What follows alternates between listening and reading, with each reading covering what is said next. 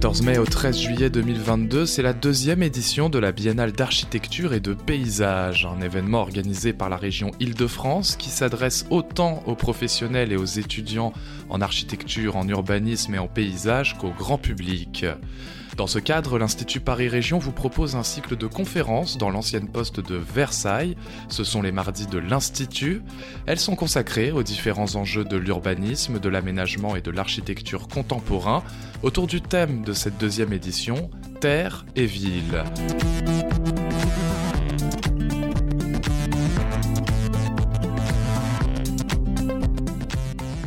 Vous écoutez le podcast de la cinquième conférence, L'essor de l'économie circulaire, enregistré le 14 juin 2022.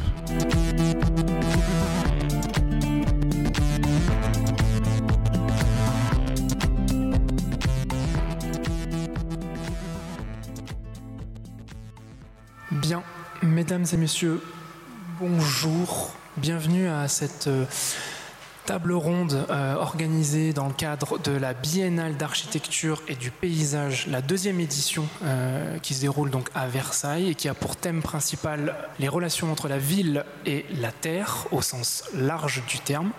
Vous avez sûrement pu, ou en tout cas je, vous invite à découvrir du coup euh, les expositions non seulement au rez-de-chaussée de l'immeuble et aussi autour de nous ici au premier étage et plus largement dans l'ensemble de la ville de Versailles. Les expositions ont commencé mi-mai et se terminent mi-juillet, le 13 juillet pour être exact. On est dans le cadre des mardis de l'Institut, comme je le disais, une série de tables rondes euh, qui en fait vise à chaque fois à aborder euh, un thème qui interpelle en fait les questions d'aménagement et d'urbanisme, euh, non seulement donc euh, au sein de la région Île-de-France, mais plus largement en fait l'aménagement et l'urbanisme contemporain. Donc il y a eu, il y a eu des mardis de l'Institut, hein, comme celui-ci, euh, sur la renaturation, un autre sur la question du paysage.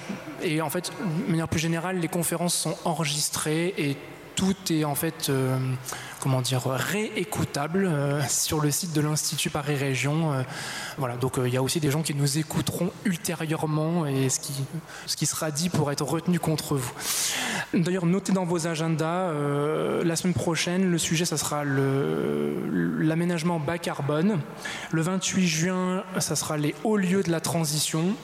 Lieux de la transition, c'est un peu une, approche développée par l'Institut Paris Région pour en fait repérer comme ça à l'échelle très locale euh, des démarches de transition écologique voilà, sur, euh, euh, divers sujets. Et enfin, le mardi de l'Institut Paris Région de clôture sera le 5 juillet, même heure, même endroit. Et là, le sujet, ça sera le ZAN, le fameux ZAN, le zéro artificialisation net. En ce qui nous concerne ce soir, on est là donc pour évoquer la question de l'économie circulaire, plus spécifiquement peut-être les questions d'économie circulaire appliquées à l'aménagement et appliquées un peu à, la ville ou au territoire d'ailleurs, à la ville et au, territoire presque. Alors d'une manière générale, euh, donc on n'est pas euh, excessivement nombreux, mais juste un petit sondage comme ça en introduction, histoire qu'on ait un petit peu en tête euh, fa- face à qui on est. Levez la main celles et ceux qui connaissent l'expression économie circulaire, s'il vous plaît. Voilà, il n'y a pas de bonne ou de mauvaise réponse. Très bien. Donc on est face à une assemblée qui maîtrise, en tout cas qui connaît en très large majorité euh, l'économie circulaire. Et levez la main celles et ceux qui travaillent dans l'aménagement ou qui étudient le domaine de l'aménagement ou de l'urbanisme. D'accord, un petit peu plus, un petit peu plus, euh, un petit peu plus restreint. En tout cas, ça vous parle quand même ces questions d'aménagement et d'urbanisme. Merci beaucoup. Ça nous donne une petite idée de, de face à qui on est. Bon, pour poursuivre l'introduction que je voulais pas trop longue, mais je pense que j'ai déjà été très très long. L'économie circulaire. Alors, c'est quelque chose qui est très très très à la mode. hein. La preuve, vous en avez toutes et tous entendu parler.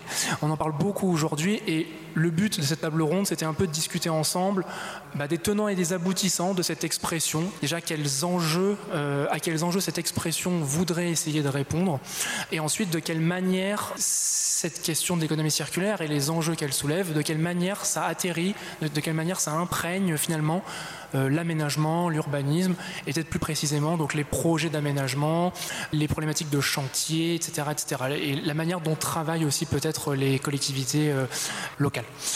Alors, je suis entouré d'un panel euh, que je remercie encore une fois d'avoir accepté la, de participer et d'avoir fait le, déplacement jusqu'ici, que je vais présenter. Sachez juste que, comme vous l'avez peut-être constaté, il y a euh, un petit, rebondissement. C'est ça l'économie circulaire. On rebondit et on essaye de, peut-être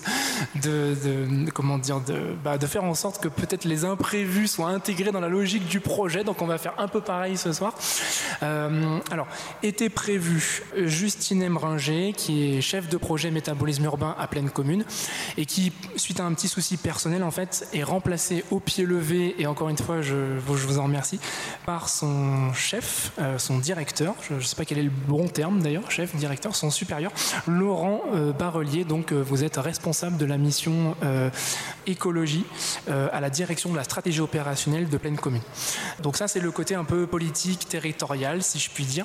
À la droite de Laurent Barrelier, nous avons euh, Aristide Athanasiadis, que je remercie aussi, qui lui est collaborateur scientifique à l'EPFL, à l'École Polytechnique Fédérale de Lausanne, et qui est, pour le dire euh, assez, euh, de manière assez triviale, un spécialiste des questions d'économie circulaire et plus particulièrement des questions de métabolisme urbain, sur lesquelles on va revenir aussi en introduction. Il y aurait dû y avoir une deuxième représentante, en l'occurrence de territoire, en l'occurrence Leslie Petitjean, qui elle aussi a eu un souci de dernière minute, pas plus tard que ce matin, chargée de mission économie circulaire euh, et BTP à Est Ensemble. Bon, j'essaierai tant bien que mal de me faire la voix de Leslie Petitjean euh, lors de cette conférence, lors de cette table ronde, en restituant quelques messages clés qu'elle aurait voulu partager avec vous et, toujours dans cette, idée de voir un peu comment l'économie circulaire euh, interpelle ces métiers et interpelle l'action de la collectivité de Est Ensemble. Et enfin, à ma droite, euh, Alain Bourdin. Vous êtes sociologue et urbaniste, professeur à l'école d'urbanisme de Paris. Et si j'en crois euh, le, portail thèse.fr, vous avez supervisé plus d'une trentaine de thèses depuis le début de votre carrière, donc vous avez une, longue expérience euh, euh, plus particulièrement tournée non pas forcément vers l'économie circulaire, mais plutôt sur la production urbaine, sur les mécanismes de l'urbanisme, la façon dont on construit les projets, etc., etc. Et vous aurez la lourde tâche un peu de nous donner votre point de vue un peu sur ce que cette question de l'économie circulaire vous inspire et les questions que ça pose plus largement pour euh, l'aménagement et pour euh, l'urbanisme.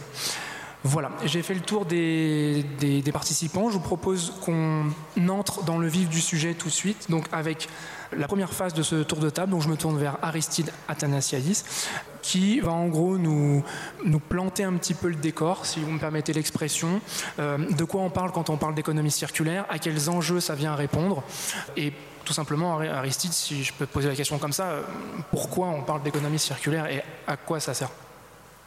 Merci, euh, merci Martial, merci tout le monde euh, d'être ici. Donc peut-être avant de parler d'économie circulaire, ce qui serait bien, c'est de planter le décor, comme tu disais. Ce qui serait bien également, c'est de parler de cette thématique ville et terre. Donc je vais commencer du plus large pour venir à la ville et, dire ou bien souligner euh, pourquoi la ville est tant cruciale pour, euh, pour les défis d'aujourd'hui. Les défis d'aujourd'hui qui sont tant sociétaux que environnementaux. Le premier élément qu'il faut toujours souligner, se souvenir, c'est que les villes sont un réacteur linéaire de matière, c'est-à-dire qu'elles importent, transforment et exportent de la matière. Une ville comme Paris, c'est 3,1 euh, tonnes de matière par an et par habitant qui sont importées. Après, on peut faire la même chose sur euh, les exportations et puis sur les gaz à effet de serre.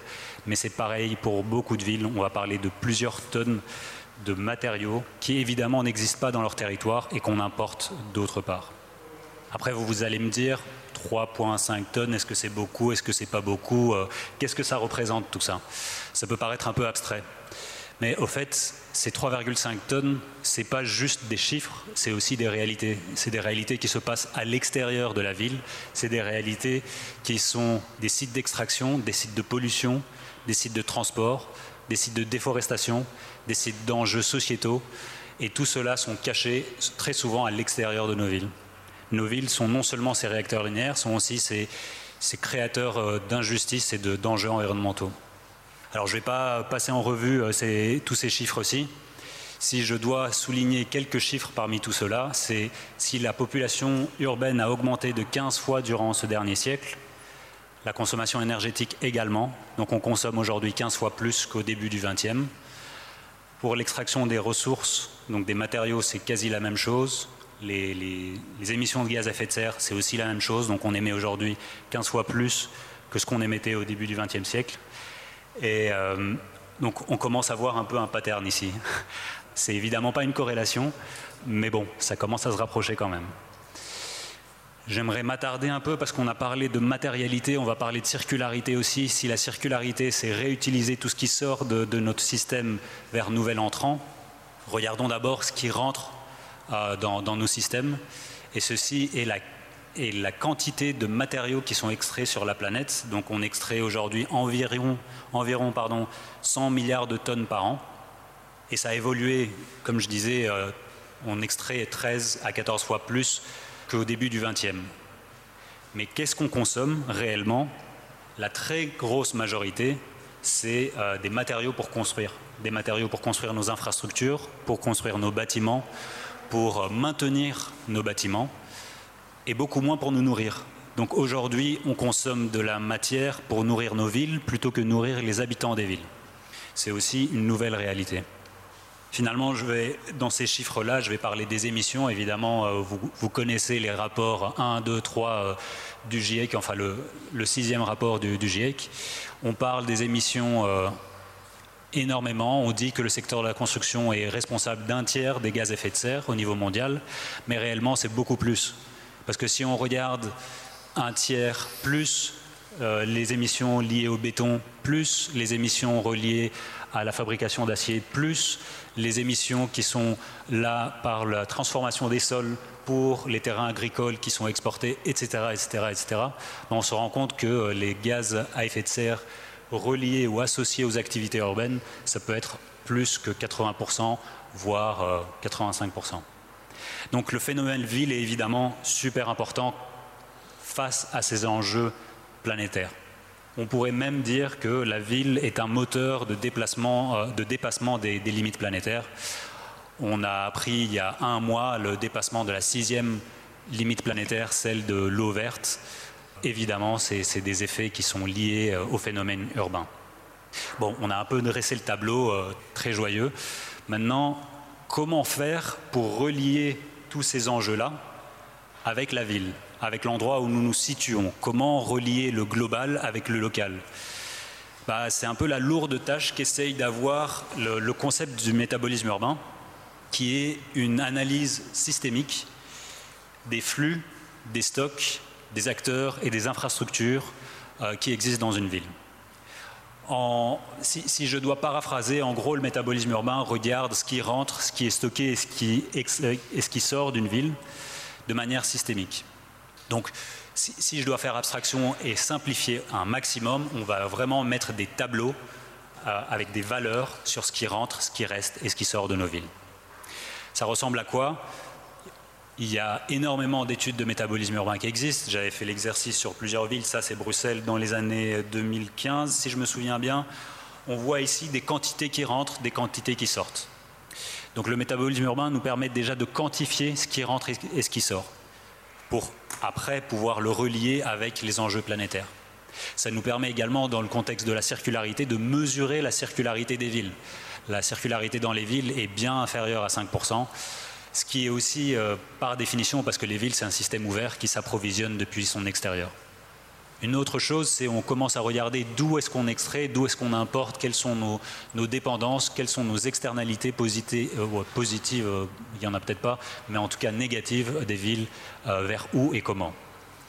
On peut aussi commencer à regarder ce qui nous intéresse dans l'aménagement et dans le domaine de la construction, cette thématique qui est le stock matériel ou la mine urbaine, c'est vu que les villes sont dépourvues de ressources, peut-être qu'on pourrait réutiliser le stock matériel, donc tout ce que nous voyons autour de nous, toute cette masse qui existe autour de nous, comme ressource secondaire.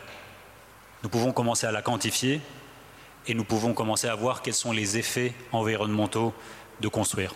Donc juste pour vous donner un ordre de grandeur, on avait fait l'exercice pour Melbourne, ici on a un kilomètre carré de ville équivaut à 1,5 euh, million de tonnes de matériaux à autant d'énergie, à autant d'eau, à autant de gaz à effet de serre. Quand on parle de la ville zéro carbone, évidemment, il faut un peu plisser les yeux et, se demander qu'est-ce que ça veut dire. Donc si je dois un peu résumer pourquoi on fait du métabolisme urbain, ça nous permet de connaître les flux de notre ville, de notre territoire, son stock et notre impact. Et pourquoi ceci est important C'est évidemment avoir une idée des ordres de grandeur. Est-ce qu'on parle de millions, de, milliers, de milliards euh, Et aussi se dire quelle, est la magnitude des efforts que nous devons faire? Est-ce qu'il s'agit juste de réduire de 10%, de 20%, de 100%, de 200% Et à quel pas de temps? Donc ça nous permet vraiment de, de, recontextualiser et de revoir si nos efforts sont à la hauteur ou pas. Ça nous permet également de trouver quels sont les secteurs clés, évidemment la construction et le secteur de l'aménagement, mais aussi bien d'autres, et comment commencer à agir. Beaucoup de villes se sont lancées dans la commande d'une étude de métabolisme urbain.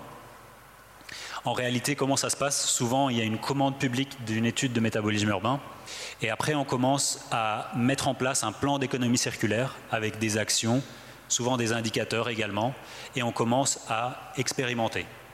Parce que une fois qu'on connaît les chiffres, certes, c'est bien de les connaître, mais après, il faut agir.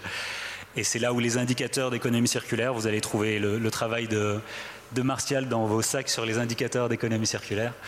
Ils sont super importants pour voir est-ce qu'on fait du progrès ou pas. Donc pour finir, beaucoup de villes se lancent et je pense que tu vas en parler également euh, sur les études de métabolisme urbain, mais il y a aussi pas mal d'enjeux, c'est-à-dire qu'il y a cette ambition circulaire des villes, il y a des ambitions d'expérimentation également des villes, donc réutiliser des matériaux locaux, réemployer, euh, prendre la terre, on a parlé de, la thématique de la terre comme matériau de construction biosourcé, etc. etc. Mais aujourd'hui, ça reste de l'anecdotique. Donc comment on passe à l'échelle et est-ce que ça va suffire? Ça, c'est un peu les, quelques questions qu'il faut se poser. Euh, pour arrêter avec cette présentation et cette, euh, et cette contextualisation, c'est peut-être se poser la question est-ce que la ville peut réellement devenir circulaire ou pas? C'est-à-dire que à travers les différents siècles, on a spécialisé la ville en termes de ses emplois. Donc aucune et aucun d'entre vous certainement ne, sait construire son propre bâtiment ou se nourrir. Et spatialement, on a aussi plus de zones qui nous permettent de fabriquer, de recycler, de nous nourrir. Donc est-ce que la ville peut réellement subvenir à ses besoins? Et être aussi un moteur pour la circularité ou c'est juste un acteur périphérique. Voilà, je pense que si on doit conclure avec l'aménagement circulaire, euh, peut-être le seul conseil que je pourrais donner, c'est ménager plutôt qu'aménager, c'est-à-dire garder du foncier disponible pour le futur, parce qu'on parle de renaturation, on parle de changement climatique, on parle d'économie circulaire, tout cela demande de l'espace, et si on le construit, on ne pourra plus faire face aux enjeux de demain. Voilà pour la petite note de, de bonheur. Merci beaucoup. Merci beaucoup euh, Aristide. Petite note de bonheur effectivement pour ces sujets qui sont au moins aussi euh, passionnants que vertigineux quoi et que éminemment complexes.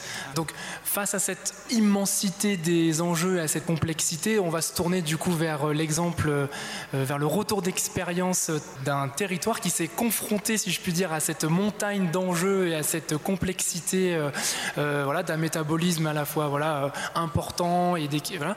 Donc Laurent, je, vous passe la parole. Euh, comment vous êtes-vous emparé sur Pleine Commune de ces questions-là euh, Qu'est-ce que vous avez cherché à mettre en place euh, qui, n'a peut-être pas fonctionné du premier coup Et à l'inverse, qu'est-ce que vous avez fait qui permet un peu de faire avancer les choses sur ces, sujets environnementaux absolument colossaux Bonjour. du coup, comme on le disait au début de la session, moi je remplace Justine Emringer, euh, qui, est, euh, qui, est, ma collègue spécialiste de l'économie circulaire. Donc euh, je vais avoir une approche un peu plus généraliste, je suis moins expert qu'elle et moins technique. Donc je vais faire de mon mieux pour essayer de vous restituer la démarche qui a été menée par, par Pleine Commune. et on aura un temps d'échange après. Peut-être pour présenter rapidement Pleine Commune, c'est un établissement public territorial qui est situé au nord de Paris, donc qui compte 9 villes en Seine-Saint-Denis. et donc c'est un territoire qui est très dynamique sur lesquels on a de très nombreux projets urbains. C'est aussi un territoire très populaire qui a beaucoup travaillé sur les questions d'aménagement écologique, avec une déclaration d'urgence climatique qui a été signée par les élus en, 2020 et qui donne un peu le ton sur les, questions d'ambition écologique. Et du coup, la question du réemploi et de l'économie circulaire occupe une, place fondamentale dans la stratégie globale de la collectivité. Du coup, pour euh, vous donner un peu l'historique de comment on travaille sur l'économie circulaire, c'est la démarche métabolisme urbain, elle est relativement ancienne à pleine commune. Euh, puisque ça a démarré en 2014-2015 avec euh, les premières études de diagnostic qui ont été euh, menées à, cette époque-là. Alors, ce qui a permis de montrer cette étude, c'est l'importance des, flux entrants et sortants de matériaux du BTP dans l'empreinte globale des déchets du territoire. Et avec 1,3 million de tonnes par an de déchets du BTP, en fait des flux qui étaient plus importants que ceux des déchets des ménages. Donc, et souvent sous-estimés par le, grand public, mais y compris aussi par les professionnels. Euh, donc ça, ça a été euh, un moyen avec des, chiffres euh, un peu clés, des représentations graphiques un peu impactantes de prendre conscience de l'enjeu de travailler sur le réemploi et de changer un peu le regard des élus, notamment sur le, sur le territoire. Donc typiquement, après, c'est des représentation un peu métaphorique, mais on avait estimé euh, le poids des déchets du BTP par année à l'équivalent de 2500 TGV. Donc c'est ce genre d'image-là qu'on avait, euh, avait produit à l'époque, enfin que Justine avait, avait piloté d'ailleurs. Euh, donc un flux énorme de béton, de granulats, de terre pour les chantiers du territoire qui était très peu produit localement et qui du coup était amené à devenir encore plus important puisqu'à cette époque-là on n'avait pas encore lancé notamment le projet des des Jeux Olympiques ou du Grand Paris Express. Donc euh, une, urgence à, agir euh, importante. Ça, c'est pour le, démarrage et la, prise de conscience. Et après, on, embraye sur les, premières actions. Donc à partir de, 2017, en l'occurrence, euh, une série d'actions qui, qui commencent à être lancées par Pleine Commune, identifier une trentaine de sites pilotes sur lesquels on va pouvoir tester la mise en œuvre de matériaux de réemploi, commencer à recenser le foncier disponible pour euh, stocker et euh, retraiter les, matériaux. Donc ça, on, pourra y revenir. La question du, foncier, elle est assez fondamentale, mais il fallait déjà euh, commencer à regarder nos réserves foncières et les, qualifier. Former aussi les, collègues, les techniciens des collectivités sur la question de l'économie circulaire. Et ça, c'est un sujet clé. Et en fait, on le fait toujours aujourd'hui. En fait, tous les six mois, on a une, formation aux, nouveaux arrivants, nouvelles arrivantes sur la question de l'économie circulaire commencer à réfléchir aussi sur la question du numérique euh, comme un, outil qui peut nous aider à faire le match entre euh, l'offre et la demande de matériaux en réemploi sur les chantiers. Donc ça, c'était un peu les, premiers, euh, les premières pistes qu'on avait ouvertes. donc c'était plutôt une phase de mobilisation et de, et de test, avec aussi le démarrage de la réflexion sur la question des documents cadres, donc qui est un moyen d'action assez classique dans les collectivités, mais de pouvoir définir aussi dans les projets d'aménagement quelles exigences on porte en matière d'écologie au sens large, euh, quelles règles on va essayer d'imposer aux aménageurs et aux promoteurs, et donc de commencer à intégrer des clauses relatives à l'économie circulaire, euh, clauses qui pour l'instant sont pas contraignantes au sens réglementaire, puisqu'on pourra y revenir, on n'a pas de, de clause économie circulaire dans notre PLUI. En revanche, on a des outils d'urbanisme négociés euh, qui permettent de discuter avec les opérateurs. Voilà, euh, le tout porté ben, du coup par Justine Emringer, ça je pense que c'est important de le dire aussi. Euh, nous on a un ETP dédié sur la question de l'économie circulaire à pleine commune, je parle que sur le BTP, hein. après il y a des gens qui travaillent sur euh, la question du recyclage, de la circularité sur d'autres, dans d'autres secteurs. Et en fait c'est un travail très conséquent de former les collègues, de lancer une démarche sur ce sujet-là. Et un ETP c'est suffisant pour impulser, piloter. Euh, mais ça demande en fait aussi une autonomisation des collègues déjà en interne et aussi des aménageurs, des bailleurs avec lesquels on travaille. Et on y reviendra à la question du coup de la formation et, euh, du fait d'avoir des référents aussi formés euh, dans ces partenaires-là. c'est quelque chose de très, important pour nous. Aujourd'hui, où on en est rapidement, peut-être dire qu'on a, on a bien avancé sur la, la prise en compte de l'économie circulaire dans les chantiers de, démolition. Euh, sur la construction neuve, on a une, charte qui est euh, assez simple et engageante pour les promoteurs et aménageurs qui la, signent. On a une, euh, douzaine de signataires avec des objectifs chiffrés assez clairs qu'ils doivent respecter. un exemple, allouer 1% du montant total des travaux à l'achat de matériaux issus du réemploi. Donc ça, c'est quelque chose qui roule pas mal, même si on le voit quand on arrive dans les phases très opérationnelles de chantier. On peut commencer à avoir des discussions assez compliquées avec les entreprises de travaux et les, assureurs, mais ça, c'est des, défis qui restent, restent à lever.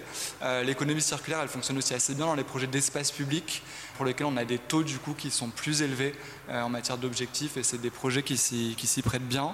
Voilà, donc ça, c'est cette charte économie circulaire elle est assez efficace et surtout c'est des outils qui sont produits chez nous en open source, donc euh, qui sont aussi librement consultables et réappropriables par d'autres euh, collectivités. Euh, on veut aller plus loin en travaillant sur la systématisation de l'économie circulaire, notamment dans les autres documents cadres, dans le référentiel d'aménagement soutenable, commencer à voir dans quelle mesure on peut éventuellement commencer à mettre des prescriptions, y compris réglementaires, dans le, dans PLUI. On va lancer un test d'outils numériques euh, en partenariat du coup avec Est Ensemble et la mairie de Paris pour faire concrètement ce matching entre l'offre et la demande de matériaux en réemploi. Donc ça c'est un de nos, grands chantiers des, années à venir. Qu'est-ce que je peux vous dire d'autre sur les, les prochaines étapes? Peut-être que on a toujours des freins à lever euh, dans ce qui fonctionne peut-être un peu moins. Euh, on a toujours des, craintes, alors notamment sur la question des plateformes d'économie circulaire et sur le foncier. Euh, c'est toujours difficile d'identifier du foncier pour de l'économie circulaire. c'est difficile aussi de trouver des modèles économiques pérennes pour les plateformes d'économie circulaire.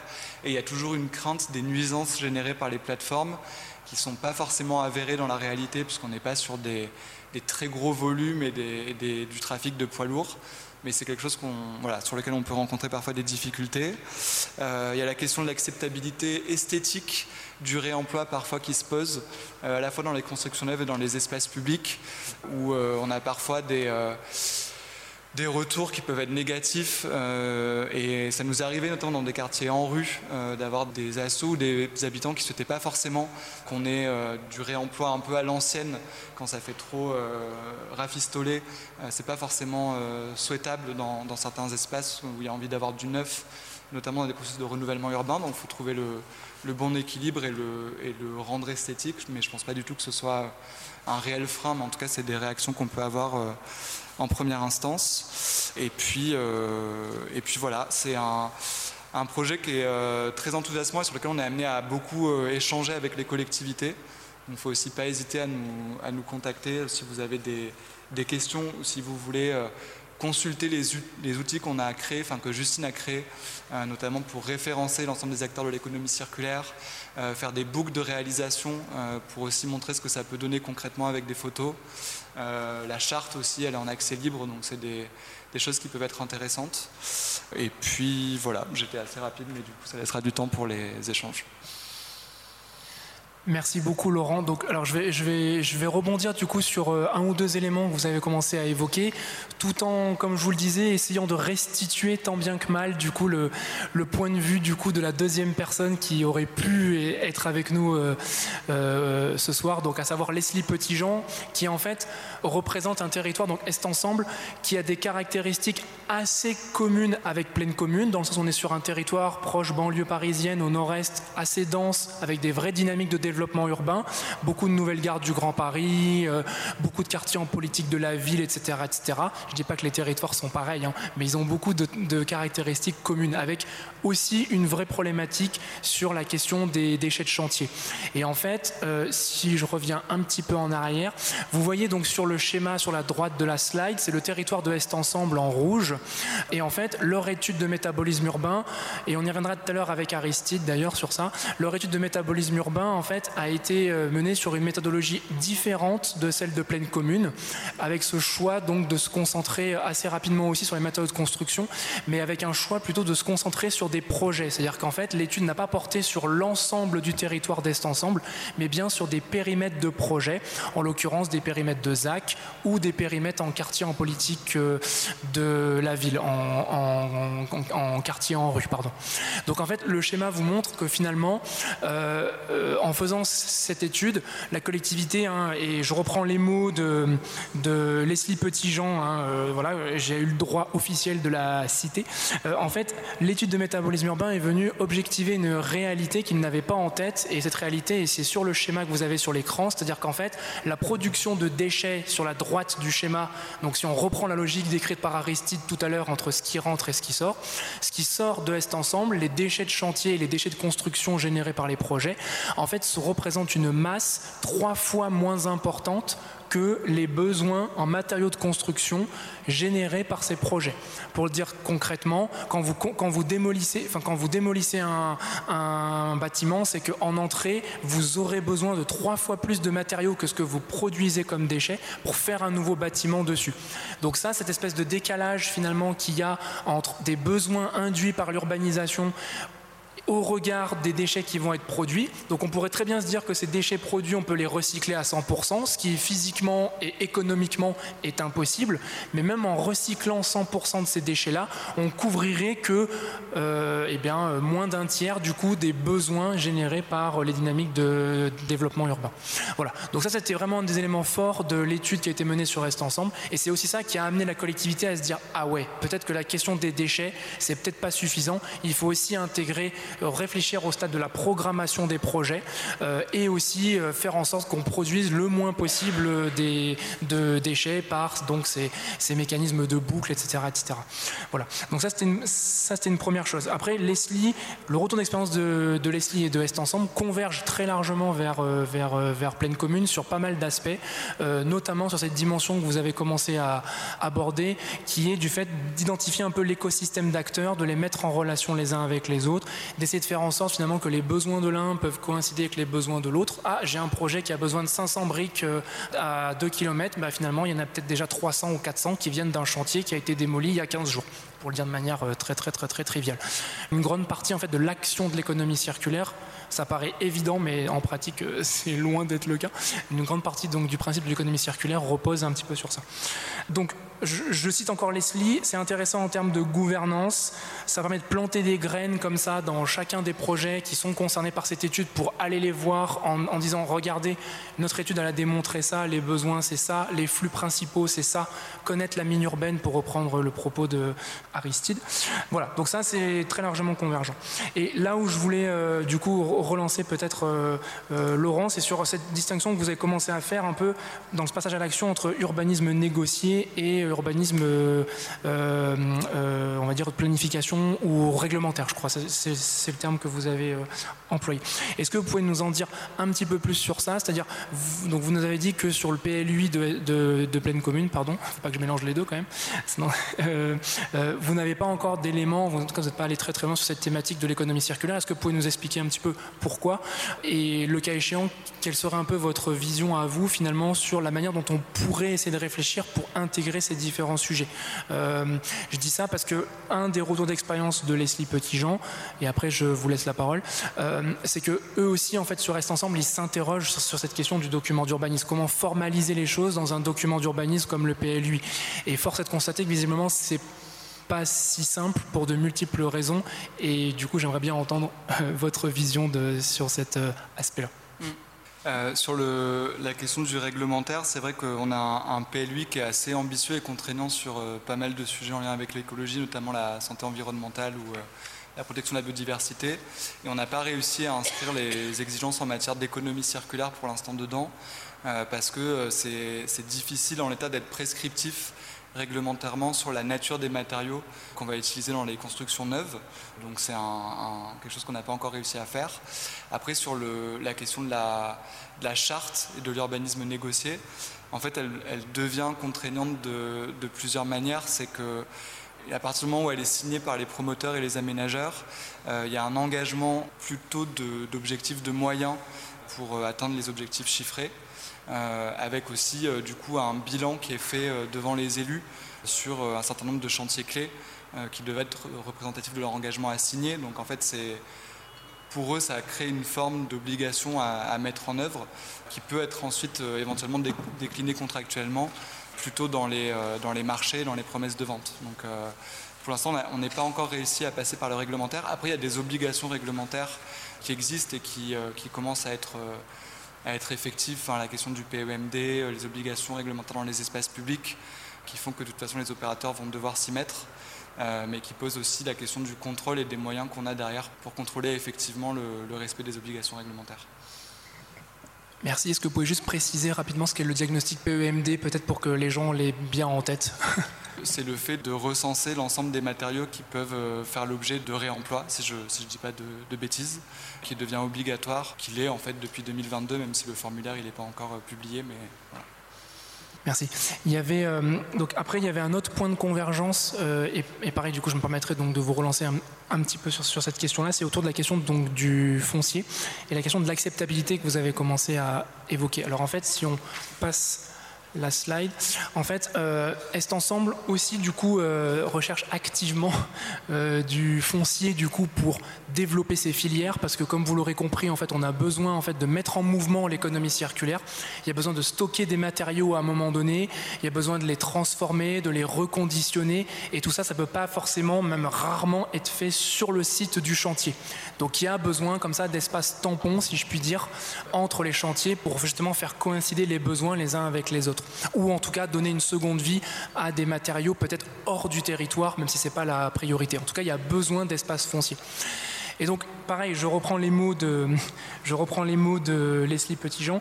Euh, sur cette recherche foncier, euh, il est clair que c'est encore relativement, en tout cas du côté d'Est Ensemble, mais vous me direz si c'est un peu pareil du côté de Pleine Commune, euh, relativement artisanal. C'est-à-dire qu'en fait, on est dans une logique finalement un peu de bouche à oreille, pour ne rien vous cacher, où en fait, et c'est là où le travail de Leslie et de Justine, des personnes comme Leslie et Justine sont extrêmement importants en fait. C'est qu'il y a besoin de forme de lobbying quelque part. C'est un peu, Alain, je vous entendrez bien sur ça tout à l'heure, cette forme de lobbying interne, c'est-à-dire que c'est les collectivités qui vont faire du lobbying pour développer des sujets. Je trouve ça assez intéressant comme euh, changement un peu de braquet. Habituellement, on dit que ça vient des acteurs privés, là, ça vient un peu du public. Bref, je referme la parenthèse. Donc, voilà, c'est décrocher son téléphone, c'est essayer de mettre en relation des maîtres d'ouvrage, de faire parler des acteurs les uns avec les autres, etc. etc. Et c'est vrai que du coup, ça rebondit sur ce que vous dites sur le document d'urbanisme, c'est qu'apparemment, à Est Ensemble, ils n'ont pas encore eu cette capacité de sanctuariser un foncier précis dans le cadre de leur document d'urbanisme, ce qui serait un levier assez classique en fait hein, de, l'action urbaine. Et ça, on n'en est pas encore euh, euh, à ce stade.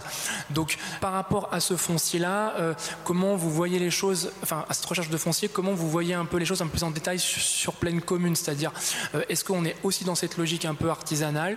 Et quelle est peu la nature, vous avez commencé à le dire, des réticences qui viennent de la part d'élus en fait. Euh, euh, comment, enfin, de quelle manière se manifeste l'opposition un peu des élus sur ces sujets-là? Parce que vous avez commencé à le dire, si je, si je, je reprends ce que vous m'avez dit, vous avez dit parfois les craintes ne sont pas très fondées en fait. Est-ce que vous pouvez nous en dire un, petit peu sur ça? Comment on essaye du coup peut-être de d'outrepasser ou en tout cas de limiter ou d'atténuer ces, levées de boucliers, si vous me permettez un peu l'expression, sur ces sujets-là? Hmm. Sur le foncier, il y a un premier travail qui a été fait par l'APUR euh, de recensement des fonciers disponibles pour des plateformes d'économie circulaire, qui est intéressant. Euh, après, quand on cherche euh, à l'échelle d'une collectivité à identifier des fonciers pour permettre l'implantation d'une plateforme, et nous, ça a été notre cas concrètement récemment, on se rend compte que le, le premier niveau de recensement, il est souvent insuffisant. Euh, et qu'il faut aller beaucoup plus loin dans la qualification des fonciers. Euh, typiquement, une plateforme va rechercher euh, en général un minimum 1500 mètres carrés. il va falloir un mix d'entrepôts et de terrains nus. Euh, une bonne desserte. Après, on va souvent se retrouver sur des terrains qui sont pollués ou se rendre compte qu'il y a un projet d'aménagement qui va démarrer dans pas trop longtemps. Donc en fait, c'est un peu une recherche en, en entonnoir qui n'est pas toujours euh, hyper, euh, hyper facile. Et après, nous, typiquement, sur le territoire de pleine commune, on a seulement deux plateformes d'économie circulaire, Réavi et, et Bouvelot TP, et qui sont pour l'instant sur des, sur des périmètres d'occupation temporaire. Donc, on n'a pas de, plateforme qui est installée de manière pérenne, même si on a des, projets de ressourcerie, mais qui ne sont pas euh, du coup sur le champ du BTP pour le coup. Donc il y, a ce travail-là d'approfondissement de la recherche de, foncier disponible, de se doter d'une stratégie foncière d'économie circulaire, et en réalité pour l'instant on ne l'a pas encore fait, euh, et c'est un des chantiers qui nous attend pour les, pour les prochains mois. Ce qui, est, intéressant en revanche, c'est que dans, la, dans notre direction, euh, on a quelqu'un qui est en charge de la stratégie foncière, et du coup, on peut vraiment travailler sur une stratégie de foncier écologique où on essaie d'arbitrer entre euh, le projet euh, classique d'aménagement ou du foncier qui sera dédié à de l'économie circulaire, voire à de la renaturation ou à, d'autres projets. Donc, et sur la levée des réticences, ça, c'est pas, enfin, c'est pas tellement mon point de vue, mais c'est peut-être plus l'écho de, de débats qui avaient eu lieu récemment au sein de la métropole du Grand Paris sur un événement, un événement sur les plateformes d'économie circulaire. En fait, il y, a pas mal d'inconnus sur les plateformes d'économie. Enfin, ce qui peut faire peur, c'est le, c'est un peu la vision d'un entrepôt fermé sur la ville. L'idée d'avoir un entrepôt très technique dans lequel on ne sait pas vraiment ce qui se passe et qui peut générer des nuisances, ça, peut être l'image qu'on en a au premier abord. Et un des moyens de, lever euh, les freins, bah, déjà c'est de, de parler un peu du nombre d'emplois que ça peut générer, euh, notamment des emplois euh, en insertion, parce que c'est souvent le cas dans les plateformes, et puis de prévoir des ouvertures au public aussi, c'est un bon moyen de mieux les faire connaître. Euh, typiquement, Réavi à la Courneuve est ouverte au public sur certains créneaux qui peuvent venir acheter bah, des luminaires ou des meubles en réemploi beaucoup moins chers que le neuf. Il y a des projets de supermarchés du réemploi dans certaines villes, avec même des matériaux gratuits, certains matériaux gratuits pour les habitants. Donc ça, c'est ça peut être aussi des moyens de plus les ouvrir sur la ville. Mais on n'est qu'au début, je pense, du, démarrage de la stratégie sur le foncier et l'économie circulaire. Merci beaucoup. Et il y avait un troisième message clé aussi que Leslie aurait voulu restituer et que je vous restitue avec une question du coup qui sera adressée à Aristide juste après c'est sur un peu la genèse et sur cette euh, comment dire sur ces études de métabolisme urbain. Donc comme tu l'as dit Aristide, on voit bien que c'est un c'est un point de départ important qui permet un peu d'objectiver des choses et de, pour les territoires de se mettre un peu euh, euh, les mains dans le cambouis quoi si je puis dire.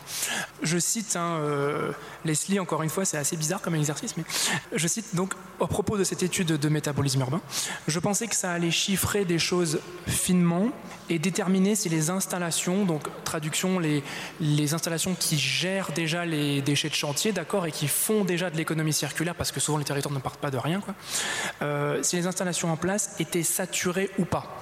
En fait, non, cela ne permet pas réellement de rentrer dans les détails, toujours à propos de cette étude de métabolisme.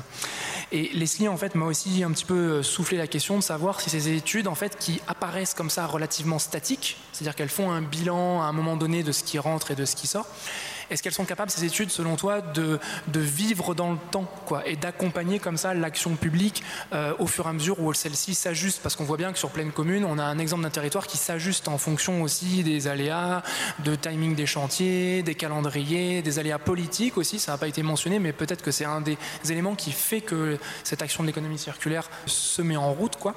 Donc, comment toi tu vois les choses de ton côté, Aristide, entre une précision toujours plus importante des études de métabolisme pour accompagner le politique, mais aussi le fait qu'elles peuvent coûter de l'argent, prendre du temps et essayer de répondre à ce côté opérationnel qui est un attendu assez fort de la part des territoires. Comment tu résous cette équation, elle aussi très très complexe Alors c'est très simple.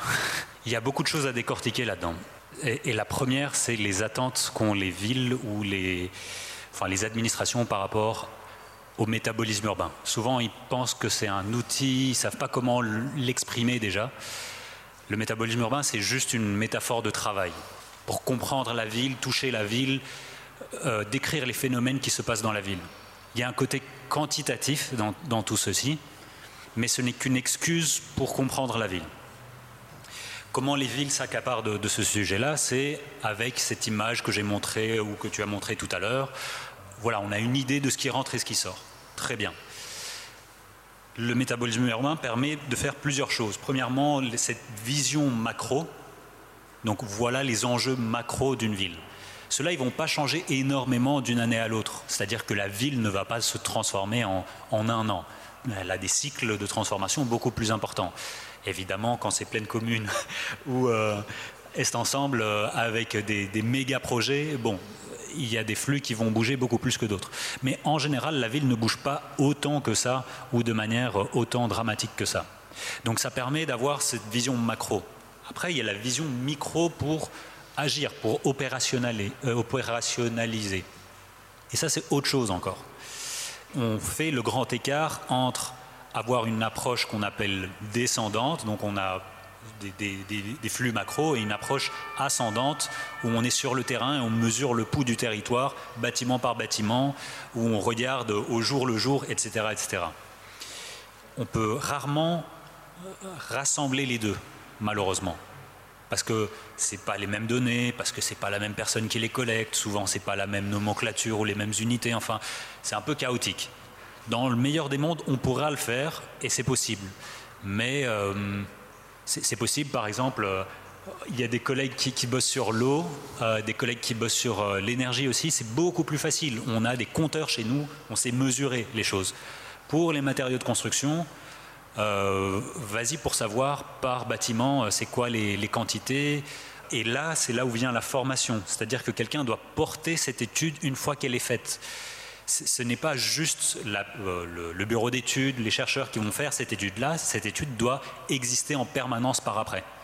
Donc elle doit être mise à jour, que ce soit pour euh, le, truc macro, donc les, données descendantes. Ben, on va puiser des statistiques officielles, c'est assez facile de les, mettre à jour. Par contre, les, données ascendantes, ben, il faut être là, il faut une personne qui récolte les données, qui maintient ces données et qui euh, utilise ces données.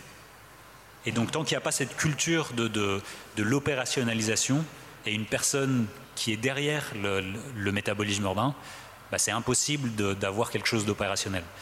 Donc il, faut euh, cette ETP euh, supplémentaire éventuellement, non seulement évidemment les personnes action, Justine, Leslie, qui doivent mettre en relation les personnes, il y a aussi la personne donnée, la personne ressource, pour, pour faire vivre Évidemment, nous, chercheurs, on a aussi notre rôle à jouer là-dedans pour collaborer avec les administrations et, faciliter tout cela. Mais il faut un moment la culture de, cette donnée, en tout cas. Merci beaucoup Aristide. Je vous propose qu'on passe du coup la parole à notre troisième intervenant qui attend de pied, de pied ferme pour, euh, pour nous livrer son regard. Alors voilà, il me semble que on a évoqué pas mal de sujets qui renvoient un peu au mécanisme de la fabrique urbaine, du montage de projets, de la manière dont, dont l'économie circulaire même se construit comme problème public aussi. Et il me semblait du coup que ça serait intéressant vraiment d'avoir votre regard euh, d'enseignant-chercheur donc sur ces sur ces questions-là. Dites-nous un peu ce que ça vous inspire, pointez peut-être quelques angles morts, voire même peut-être des questions pour le reste des intervenants et ou à partager aussi avec la table et ensuite avec le reste de la table, pardon. Et ensuite on passera à une séance de, questions-réponses avec le reste des personnes présentes. Merci.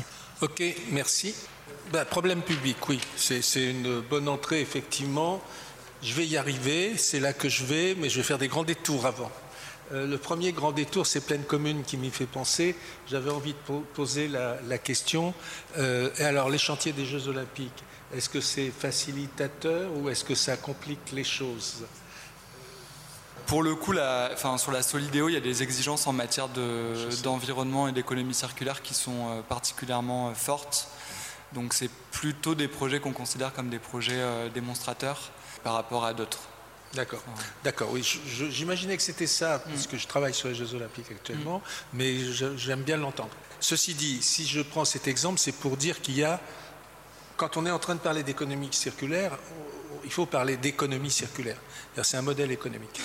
Actuellement, il y a deux modèles économiques intéressants en rupture un petit peu, qui sont l'économie circulaire et l'économie de la fonctionnalité, qui sont effectivement deux modèles économiques qui euh, disent les choses autrement, voient les choses autrement, et donc euh, euh, il faut les voir un peu dans leur ensemble. Alors c'est très très clair que l'entrée par, par, le BTP, par les déchets, par les gravats, c'est évident, mais en même temps, il y a tout un tas d'autres dimensions qui sont très importantes.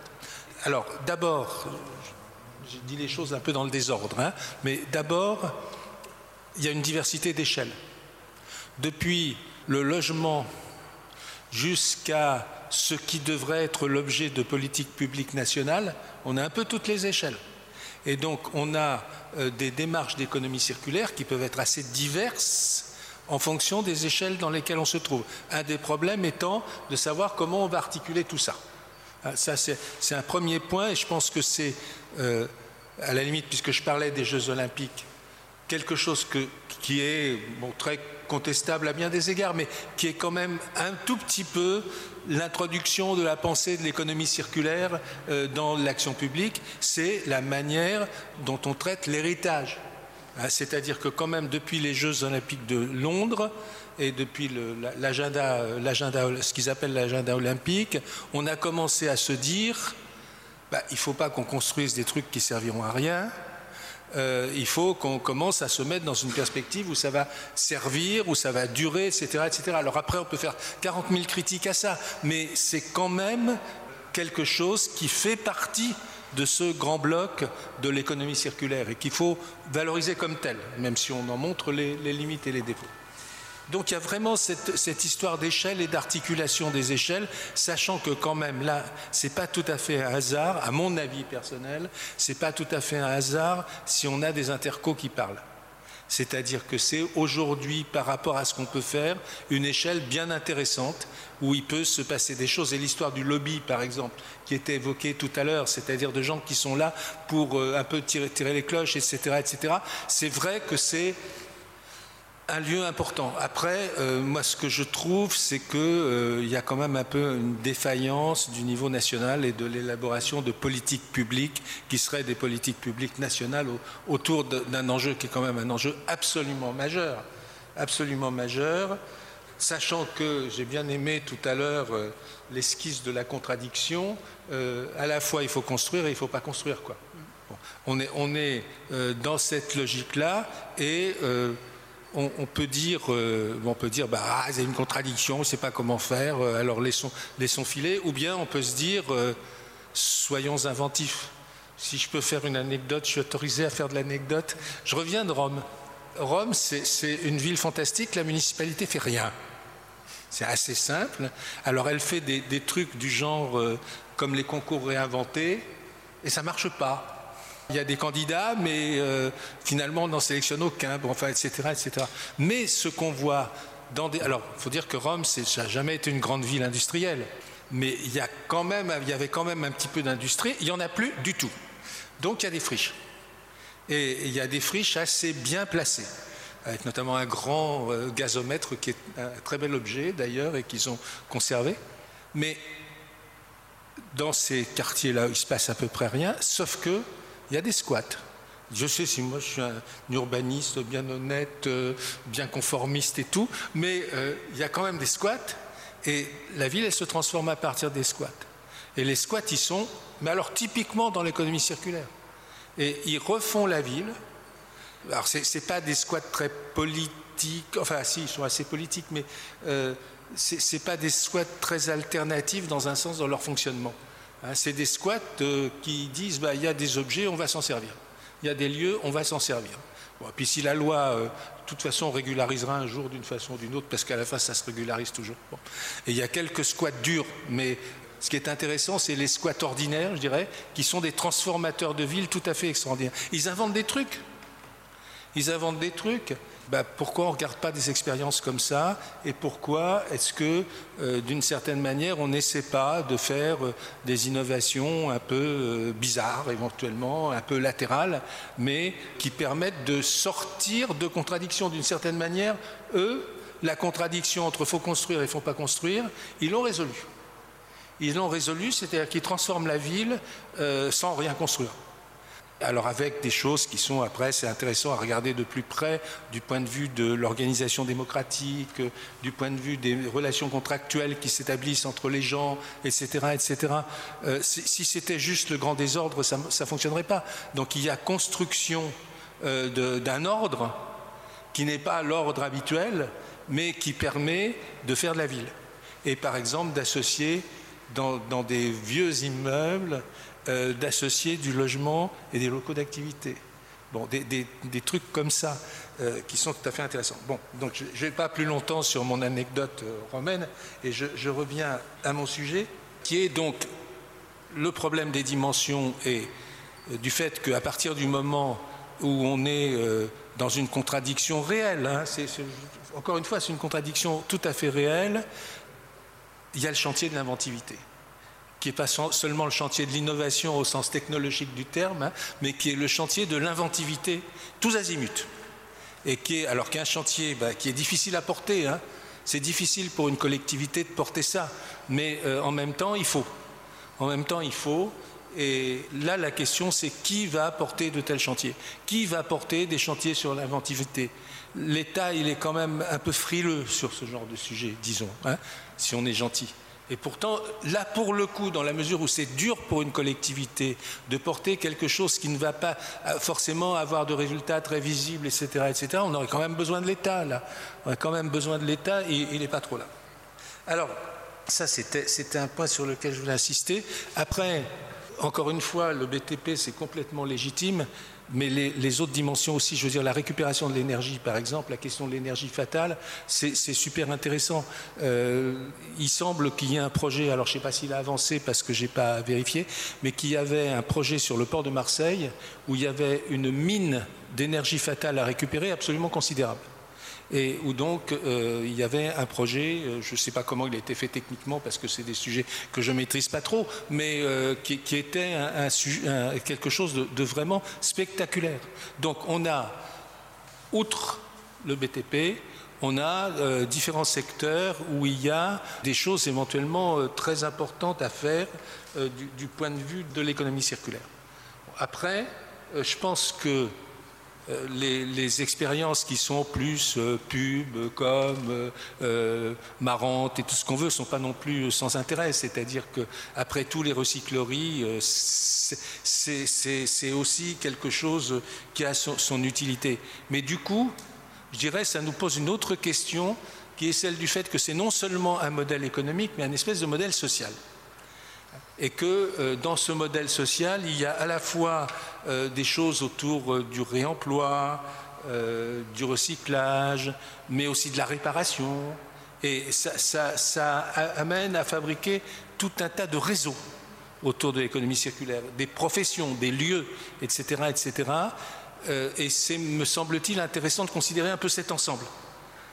et il y a aussi une autre dimension qui est la dimension à la fois euh, idéologique, je dirais, mais pas au sens politique du terme, et imaginaire. C'est-à-dire, il s'est passé un truc euh, très fort dans plusieurs pays, mais en particulier en France. C'est euh, l'évolution, le, destin, je dirais, des tziganes, qu'on a appelés gens du voyage, pardon, et en particulier des manouches allemands enfin euh, allemand mais vivant en France, euh, hein, c'est une dénomination ethnique, euh, qui pendant des années, des décennies, peut-être même des siècles, ont vécu de la récupération. Ont vécu de la récupération, notamment de la récupération de tout ce qui était dans, des, métaux. Hein, la récupération des métaux, les, les, les manouches allemands étaient très forts sur la récupération des métaux. Et donc, il n'y avait pas que les chiffonniers euh, identifiés, il y avait tout un monde de la récupération chez les tziganes, et ils sont tombés dans le grand banditisme le jour où ceci n'a plus pu exister. Ça a été mécanique, c'est-à-dire que en, quelques années, euh, cette possibilité de gagner sa vie dans la récupération a disparu, et ben, ils sont tombés dans le grand banditisme. Alors, je dis ça parce que c'est intéressant peut-être je prends cet exemple-là parce qu'il m'a toujours beaucoup frappé. Mais euh, c'est intéressant aussi de, faire un petit peu l'histoire de, ce qu'a été l'économie circulaire. dans quel passé est-ce qu'on peut s'enraciner? Et c'est une, occasion à la fois de montrer combien certaines expériences ont été dénigrées alors qu'elles étaient intéressantes. Il y a eu par exemple dans l'habitat social des expériences de déconstruction. Je me souviens de réunions avec des cadres de l'USH où on rigolait de ces expériences alors qu'elles étaient d'un très grand intérêt.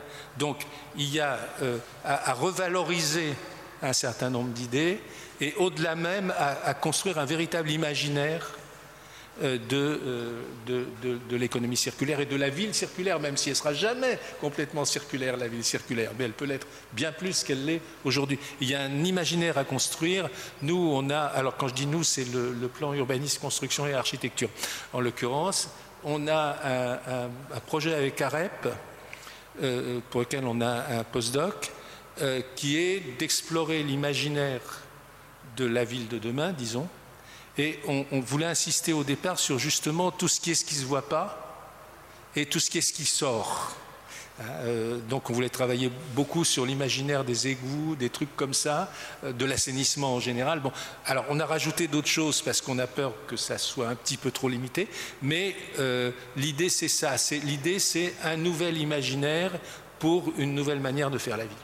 Parce qu'on a aussi besoin de ça. Si on pense les nouvelles manières de faire la ville avec nos imaginaires classiques, on va avoir du mal. Il faut aussi inventer la, inventer la pensée.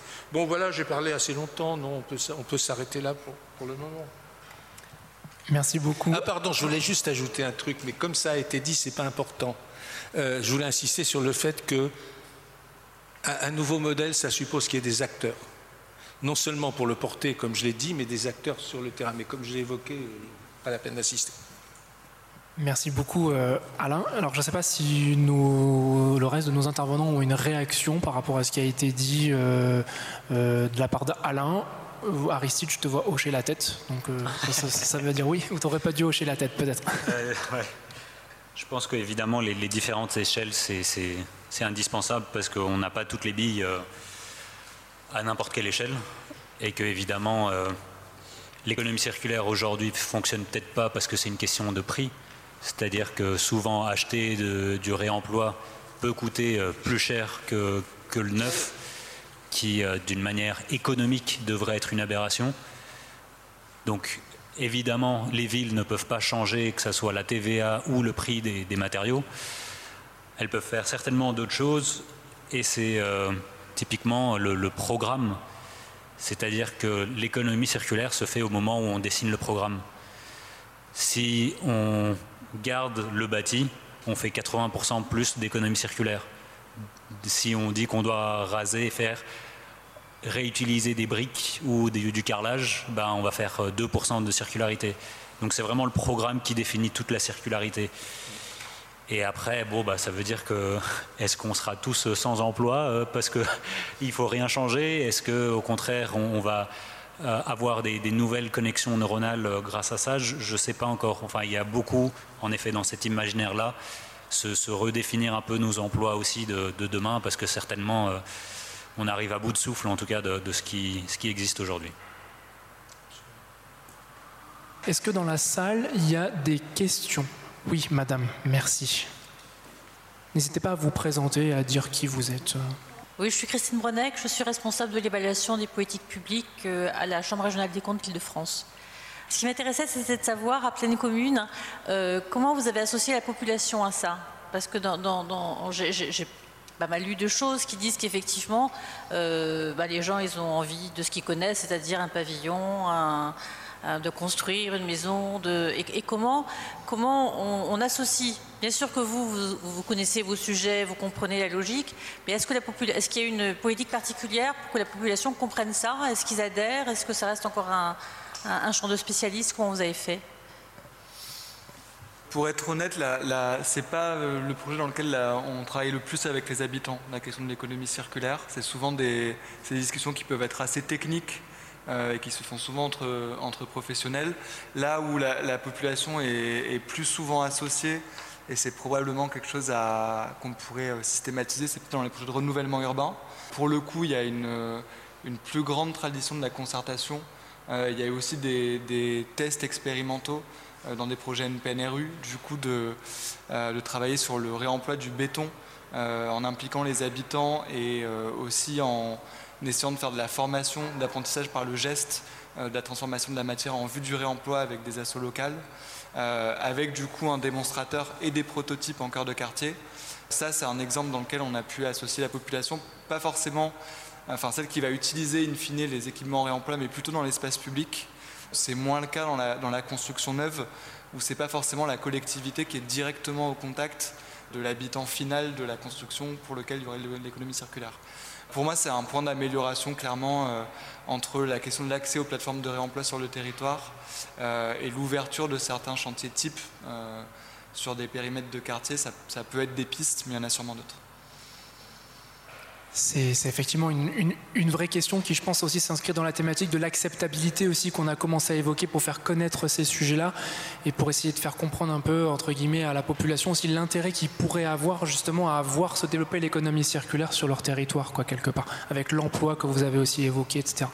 Est-ce qu'il y a une autre question peut-être dans la salle ou, ou pas? Monsieur, merci. Pareil, n'hésitez pas à dire qui vous êtes ou à vous présenter.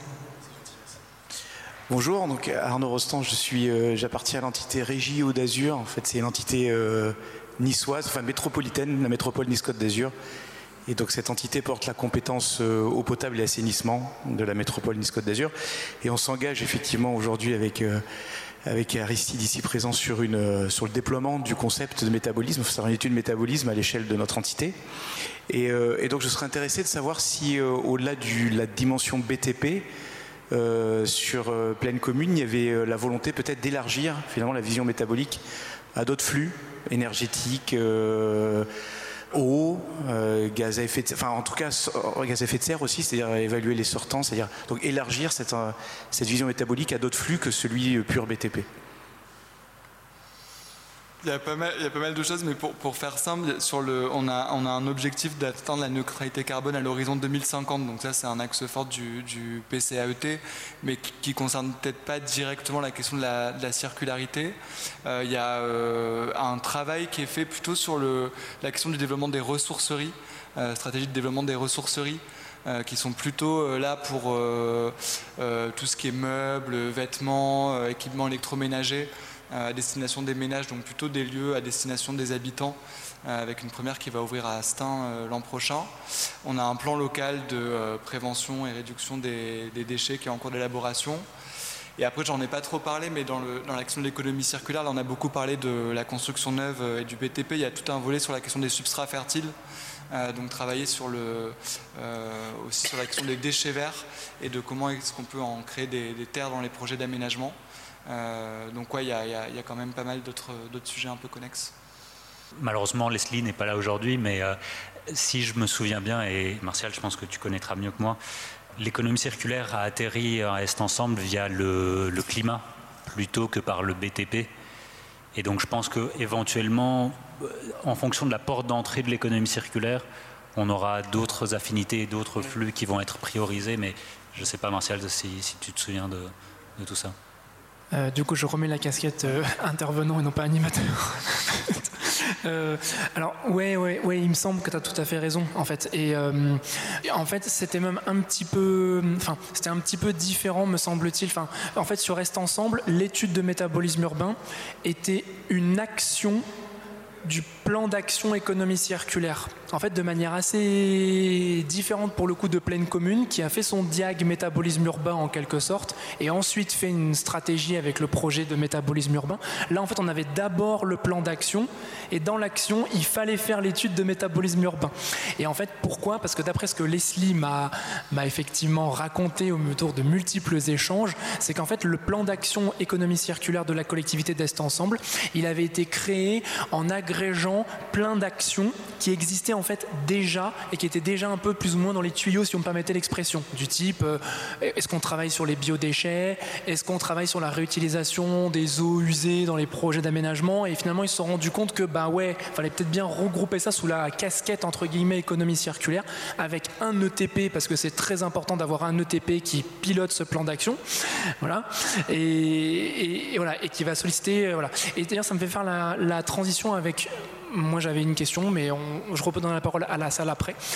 Euh, du coup, euh, une question avec peut-être une d'abord plutôt pour euh, Laurent, pour vous Laurent, et ensuite peut-être un second round avec euh, Alain Bourdin en fait. Parce que cette question du portage du plan d'action économie circulaire, avec différentes actions qui vont solliciter différents services de la collectivité, ça rebondit sur la question de la, fabrique urbaine, entre guillemets, ou de la fabrique des politiques publiques dans une logique de transversalité, expression qui ne date pas d'hier, euh, voilà, je suppose.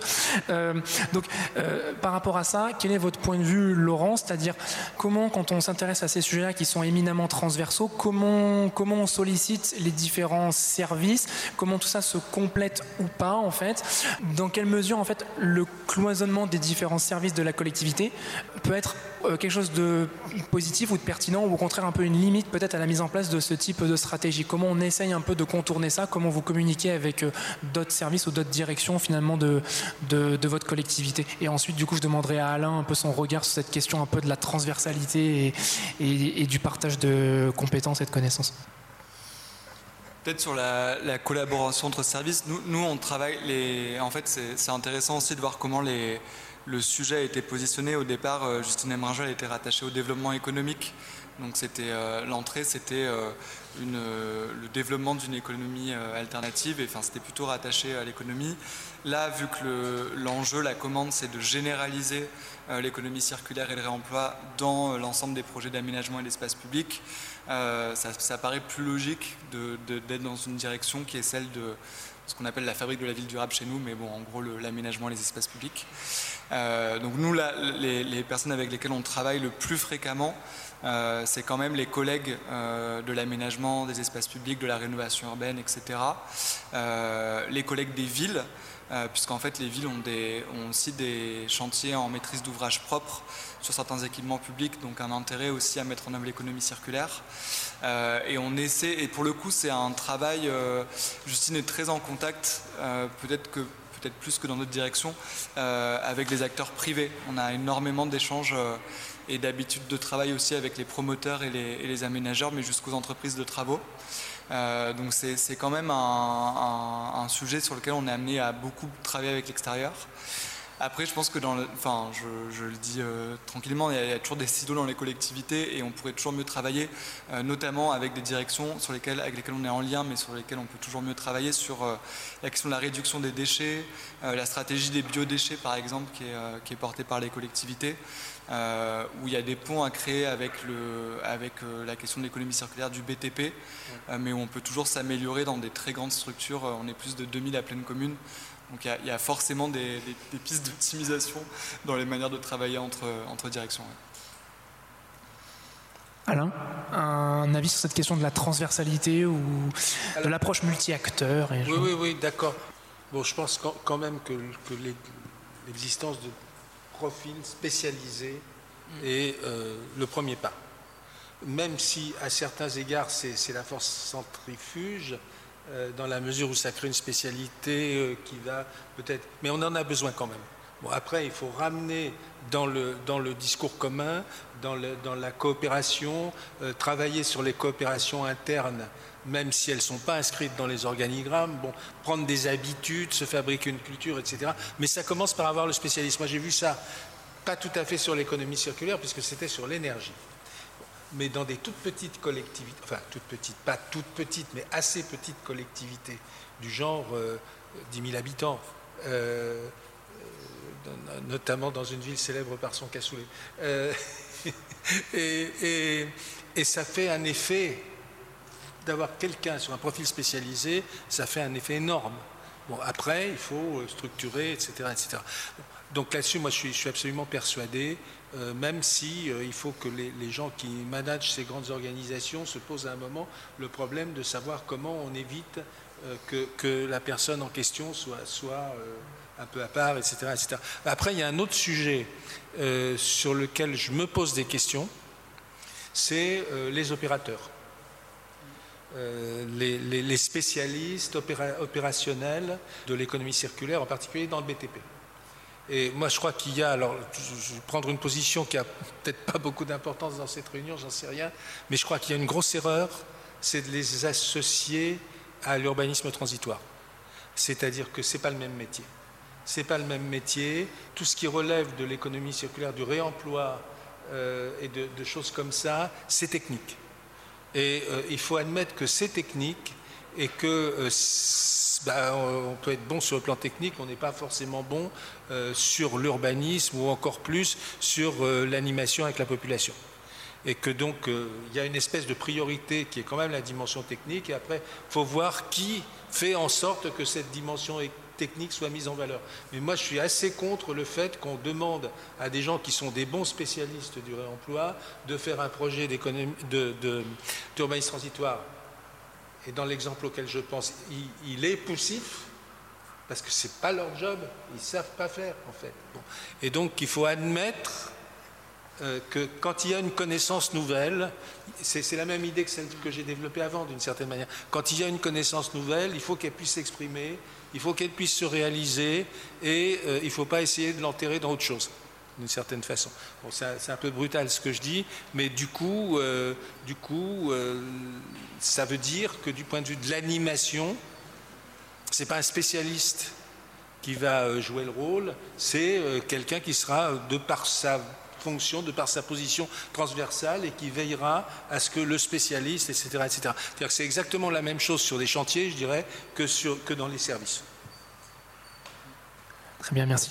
Je me retourne du coup une dernière fois vers la salle. Est-ce qu'il euh, y a des mains qui se lèvent? Oui, très bien. Euh, bonjour, je m'appelle Mathieu Bloch et euh, là je fais une pause, mais j'ai été 5 ans et demi chef de projet en programmation et maîtrise d'ouvrage d'espace public à pleine commune. déjà, je voulais commencer par un témoignage et ensuite aller sur, de la, sur une véritable question qui est un peu technique théorique, mais qui je pense est intéressante. Déjà, c'était pour dire que effectivement, en fait, c'est par le fait d'avoir euh, quelqu'un à temps plein euh, à pleine commune que moi j'ai pu découvrir le métabolisme urbain et être en fait euh, force d'initiation dans mes projets de maîtrise d'ouvrage d'espace public dans, du réemploi, puisqu'en fait, ça, ça, aboutira à ma question aussi, mais ça se fait souvent pendant la période de chantier, en fait. On ne peut pas savoir combien de pavés vont sortir d'un autre gisement en phase AVP, en fait, parce qu'on ne sait pas que ça va arriver ou pas. Donc ça va être des coups par coup qui vont se faire comme Et en même temps, euh, du coup, c'est par les rencontres avec Justine Emringer que, que j'ai pu m'acculturer à ça. Et en même temps, ce qu'il faut se dire aussi, c'est que je pense que Justine est devenue aussi euh, experte en ça parce qu'elle a échangé avec des gens comme nous, avec, euh, maîtrise d'ouvrage d'espace public, mais plein d'autres maîtrises d'ouvrage où en fait elle a compris la réalité, la réalité du chantier et du projet dans une très grande diversité de domaines. Et en fait, cette transversalité, elle fonctionne dans les deux sens, je pense. Et pour en revenir du coup à mon, pour arriver un peu plus à la, à la, question que je voulais poser, de but en blanc, en fait, c'est savoir un petit peu euh, sur une plateforme de tri euh, la durée de stockage des matériaux qui est acceptable, euh, intéressante, pertinente, puisque nous, dans notre métier, en fait, ce enfin moi, ce que je me rends compte pour revenir à l'exemple des pavés, c'est que du coup, on a des élus qui nous poussent à vouloir faire du réemploi, mais on leur dit, mais en fait, on ne sait pas les ressources qu'on a tout de suite. On peut se donner des objectifs on peut se dire, vas-y, on, va être attentif sur le chantier à ce genre de choses. Alors que bon, dans le chantier, euh, je trouve d'espace public, on est plus là pour résoudre des problèmes que pour être inventif. Enfin, pas toujours, mais c'est souvent quand même en maîtrise d'ouvrage, on est bien dédié à résoudre des problèmes au coup par coup. Mais en tout cas, il est très difficile de se prononcer. Alors que si par exemple euh, les matériaux étaient stockés pendant un an, euh, on a le temps de faire notre, notre pro, on a le temps de, faire, de, de partir notre marché, et puis on peut commencer les travaux avec la matière. Mais on ne l'a pas toujours et j'ai l'impression que ce cycle d'un an, c'est peut-être un peu long en fait et que ça suppose du stockage pendant trop de temps, surtout qu'on n'a pas de temps de foncer que ça et que c'est pas si simple. Alors, je ne sais pas si je peux répondre précisément à ta question sur la durée idéale du stock de matériaux, mais non, non, mais ce qui est sûr, c'est que bah, typiquement sur le, la question des bordures et pavés en emploi, euh, là pour le coup c'est un peu spécifique. Alors pour le cas de peine commune, on a une convention de partenariat avec euh, Bonneuil, euh, enfin avec Paris plus précisément, qui a une plateforme à Bonneuil et qui nous permet en fait de, de déposer des matériaux sur la plateforme qui sont retraités et on peut en récupérer une partie à titre gratuit. Donc là pour le coup c'est pas le modèle euh, classique de l'ESS, euh, plateforme de réemploi. Euh, chez Créavis, ils sont plutôt tu vois, sur du second œuvre. mais après, là, techniquement, j'avoue, je pourrais poser la question à Justine, mais j'ai pas forcément la réponse sur la question du délai et des obstacles que ça génère. Après avoir discuté avec pas mal de personnes qui réemploient les matériaux, ils répondent tout le temps ça dépend. ça dépend d'énormément de choses, au fait, dont le prix qui donne un matériau euh, et le prix est donné par plusieurs éléments, l'accessibilité, à quel étage ça se trouve, s'ils peuvent accéder ou pas, c'est-à-dire que ce carrelage-ci, s'il se trouve dans un étage plus haut et qu'au fait on ne peut pas y accéder en camion, il va coûter, ça se trouve, trois fois plus que ce carrelage-là. Donc il y a des questions de, taille, de combien on va en avoir, si ça va être tout le temps le même ou pas, et euh, combien il est utilisé ou pas euh, rapidement par euh, si la demande vient également ou pas. Donc est-ce qu'on est qu'on peut espérer qu'il va s'écouler de manière linéaire? Est-ce que ça va être un coup, etc. etc. Donc il faut, il faut poser plus finement ces questions par rapport à la réalité terrain. Mais la réalité terrain demande plutôt que la réalité demande plutôt que accumuler le stock, c'est-à-dire comment il est utilisé normalement, qui fait la commande, Est-ce que la commande existe localement Est-ce qu'on est qu'on l'entrepose juste en tant que tampon pour que ça devienne du déchet plus tard avec l'espérance que, ou est-ce qu'on a réellement un modèle économique? C'est deux approches complètement différentes. Merci beaucoup. Euh, je vois pas forcément de main qui se lève, donc ça sera peut-être le mot de la fin. Je vais peut-être me retourner vers la table. Est-ce que hum, les intervenants ont un petit mot de la fin pour conclure euh, cette table ronde? Ou est-ce que c'est peut-être mon rôle en fait d'ailleurs de faire un, faire un petit mot de la fin? Oui, je vois que tu hoches la tête. Ça, ça doit être mon rôle. Ça veut dire voilà, c'est mon rôle tout à fait. Eh bien, le mot de la fin, c'est que un, je pense qu'on a, vous aurez compris que que ces sujets-là sont éminemment très importants et encore une fois, je pense qu'ils sont au moins aussi importants que complexes. Deux, je pense que l'action des collectivités est absolument structurante, mais on voit bien que la table n'était pas assez grande peut-être pour faire intervenir tout un ensemble d'écosystèmes d'acteurs, peut-être, si une expression un peu à la mode, à la fois des opérateurs, des gens qui font, des acteurs, pour reprendre votre terme, Alain. Euh, voilà, et effectivement, la question aussi, je pense, du rôle des services de l'État, en tout cas du niveau national, voire même du niveau européen, parce que peut-être qu'il y a des questions qui se règlent aussi à ce niveau-là. Euh, voilà, est absolument, est absolument euh, essentiel. Voilà, donc on a un besoin de connaissance du métabolisme urbain et de l'économie circulaire on a un besoin de mise en place de politiques d'économie circulaire aussi. Et je pense que chaque territoire a sa place à jouer et surtout on a besoin de plein de compétences aussi très très différentes. Voilà pour un mot de la fin euh, totalement improvisé. Je vous remercie de votre participation, vraiment. Et euh, donc je vous invite à noter les prochaines dates des mardis de la BAP. Je remercie aussi Virginie pour son soutien technique à l'organisation de cette journée et je vous souhaite une très bonne euh, fin de soirée. Merci.